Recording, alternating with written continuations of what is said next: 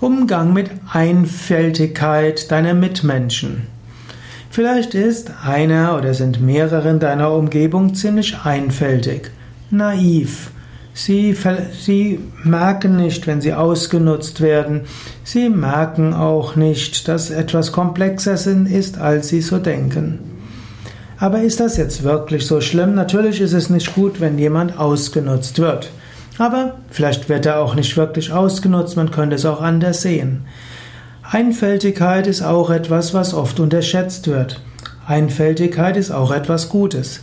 Das sage jetzt ich, der ich eigentlich denke, ich bin ein Mensch, der recht komplex denkt, der Dinge von vielen Warten aus betrachtet und deshalb auch lang genug braucht, bis ich zu Entscheidungen komme.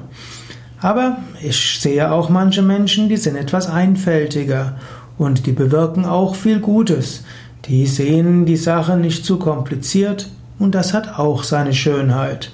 Es ist gut, komplex denken zu können, es ist gut, einfältig sein zu können.